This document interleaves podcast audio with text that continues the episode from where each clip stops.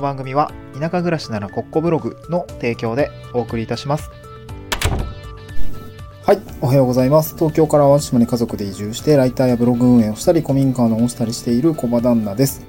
今日のトークテーマは、まあ、ちょっと年末年始が近づいてきたということで、えー年末年始絡みのお話をしたいなと思います。えーっと、トークテーマですね、年末年始という理由だからこそやっておきたい、まあ、人生の棚卸しみたいな話ですね。えっ、と、まあ、深い意味はないんですけど、人生の、人生の棚卸しって何っていうことですね。えーこちらの解説をした上で、じゃあなんで年末年始にやった方がいいのかというか、年末年始という理由があるからこそ、なんかやれそうだよねっていう話をしたいなと思うんですね。うん、で、えー今年個人的には、なんかすごく、うん、いろん、いろんなことに挑戦をした上半期はね、あの、してきたかなと思う。下半期は、ちょっとね、あの、脱線、ちょっと、うん、まあ、新しいことにの領域に突っ込むってことがね、あの、あまり、なんかアップアップになっちゃって、ちょっとできていなかったなという形で、なんか惰性で 半年終わっちゃったなっていうところがあって、ちょっと反省なんですけど、えっ、と、今年の、まあ、1月から6 9月ぐらいまでは、本当に今年はライターという仕事だったりとか、あとまあ、広い意味でクライアントワークですかね。あの、パワポ制作とかも、や、あの、なんかちょっと同時に、あの、始まっちゃって、あの、ど、どとどとはしたんですけど、うん。まあ、なんか、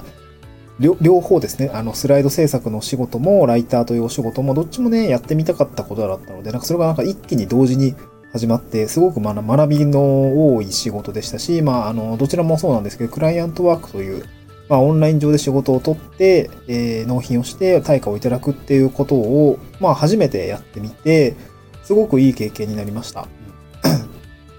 で、この経験があったからこそ、まあ、個人で稼ぐ、っていうことに対して、現実味を帯びたというか、ちゃんと自分でも稼げるぞっていうところが、ああ、湧きましたね。やっぱり月、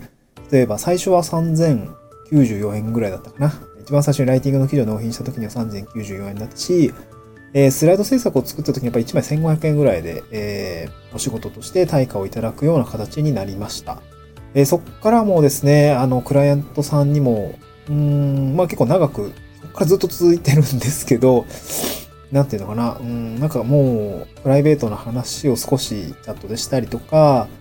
えーまあ、雑談の中でもやったりとか、なんかこう、すごく、まあ1年間ぐらい、まあ1年からまあ半年ぐらいはですね、付き合ってきた中で、えーそういうクライアントさんとの信頼関係が生まれる瞬間も、こう、垣間見えてきて、あ、なんかこう、うん、まあ自分がね、えーライターの、まあ端くれ、まあ端くれなんですけど、そのクライアント、クライアントさんにとったら端くれなのかとか、あとは、まあデ、デザイナーになるのかな？どうなんだろう？うんデザイナーではないと思うんだけど、あんまデザイナーっていうのはちょっとおこがましいのであれなんですけど、こうスライド制作者みたいな形で、えー重宝されているっていう文脈をクライアントさんのメッセージをいただいて、すごくね、いい体験ができたかなと思ってます。で、ただ、えーっと、まあ、結構そ仕事で 結構手一杯になっちゃって、なんか新しいというか、新しい挑戦っていうものがね、できなくって、ちょっとね、後半、えーしなんか経験値の幅が少なかったかなっていうところがあります。新しいことをやってみたりとか、なんか思い立ったことをやれる余力がなかったのはすごくちょっと申し訳、あの、残念だというか、あの、やばいなと思いました。だから、ちょっと絞りつつ、リソースを捻出して、来年はしっかりやっていきたいな、あの、新しいことにもね、どんどんやっぱり挑戦してみたいなと思ったんですけど、えっと、まあ、人生トータルで言うと、この1年非常にいい人生、いい、いい人生、なんか死ぬみたいだけど、なんかいい、いい1年間だったかなと思います。なんか前に進んだ1年だったかなと思いました。で、じゃあ、まあ、来年もね、引き続き、こう、や、あの、前に進んでいきたいなと思ったんだけど、まあ、その、まあ、なんていうのかな、まあ、昨年、お、ととしから、おととし、昨年、今年と、すごく、まあ、仕事も辞めたし、移住もしたし、なんかクライアントワークにも挑戦してみたいな感じで、どんどんどんどんこう、進展をしていったんですけど、なんかね、こう、人生トータルで、こう、見たときに、まあ、これ、なんていうのかな、これは確かに必要なことだったんだけど、人生トータル的に大事なことは何かとか、え例えば会社を辞める決断だったりとか、移住をする決断だったりとかって、やっぱ、その、端的に見て判断したわけじゃなくて、結構人生トータルで、今の自分にとっては、これはなんか違うなとか、今の自分にとっては、うんもうちょっとこうしたいなって、まあ、長期の俯瞰して、なんだろうな、こう、見たからこそ決断に至ったところがあって、で、そこではやっぱりその人生の棚卸しみたいなことがあったんですよね。まあ、今回のトークテーマの一つなんですけど、あのまあ、移住とか、まあ、その、子供が生まれてね、えー将来的な、その、教育費ってどれくらいかかるんだろうとかね、まあ、自分たちの資産って今どれくらいあるんだろうで、でまあ、移住するときにその、費用とかの計算だったりとか、キャッシュフローの計算をしたんですけど、まあ、それかなり超長期スパンですよね、やっぱり。えー、当時確か29ぐらいだったんですけど、もう、50、60とかね、子供が成人するまで、どれくらいお金が必要そうだとかね、まあ、老後もいくら金が必要になる、なるんだ、みたいなことを、まあ、中長期でこう考えて、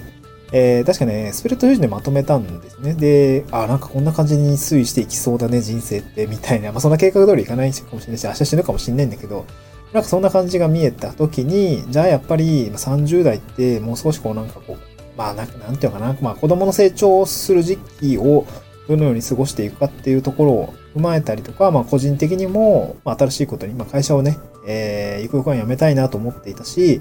まあただ勇気はなかったから、どうしようかなって、まあ孫ついてたんだけど、まああの、この移住のタイミングでね、会社辞めちゃって、あのまあ頑張ってみようと思って飛び出したところがあります。で、それが本当にお年昨年、今年、というような感じで、えーどんどんどんどん前に進んできたんだけど、やっぱりその前に進む前には、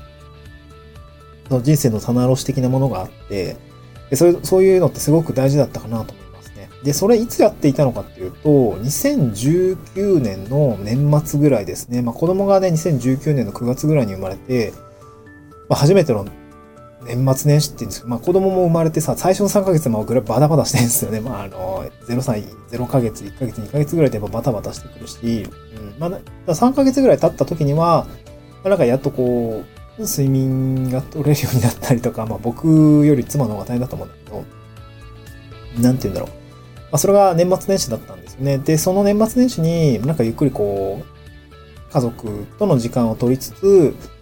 えーっと、じゃあ来年とかね、その、まあ、この先どうしていくみたいな 話をね、まあ、二人目どうするとかっていう話もあったし、えーっと、まあ、人生的にね、この先東京で子供を育てていくの？みたいなところは、やっぱりその、僕たちは東京に実家があるわけでもなかったので、まあ、そういったところから派生をして、えーどこで暮らすかとかね、どうやって暮らしていくかとかっていうところには行き着いたんですよね。で、それが年末年始、まあいい機会だったかなと思います。確かね、あの、実家に帰る時のあの、長期ドライブみたいな、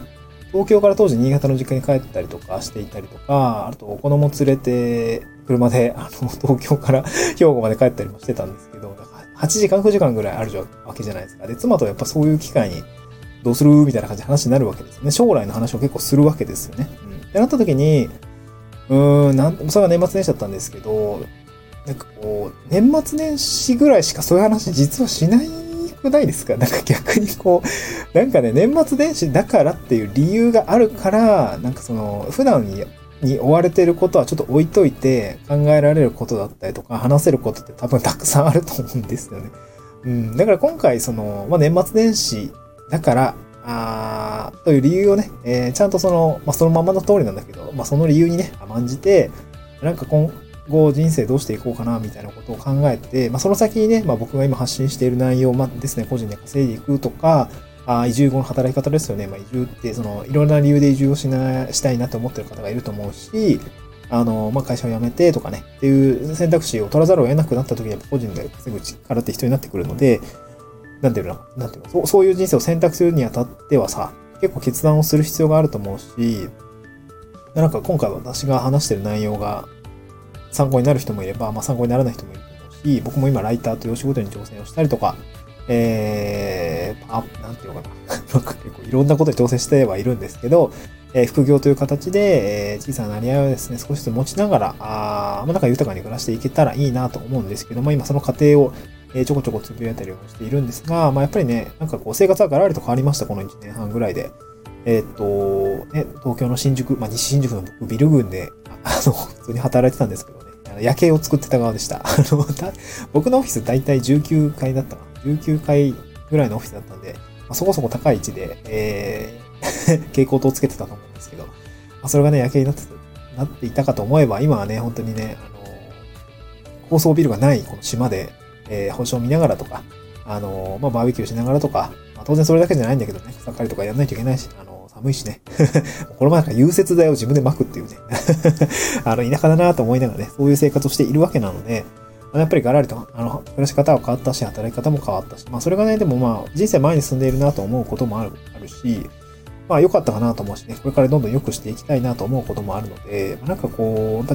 年末年始だから、あという理由をね、ちゃんとつけて、なんて言うんでしょう。まあ、この機会にちょっと人生の棚卸しをしてみてもいいんじゃないのかなということで、えー、今日はもう何の有益でもない雑談になりましたけれども、今日はお話をさせていただきました。また次回の収録でお会いしましょう。バイバイ。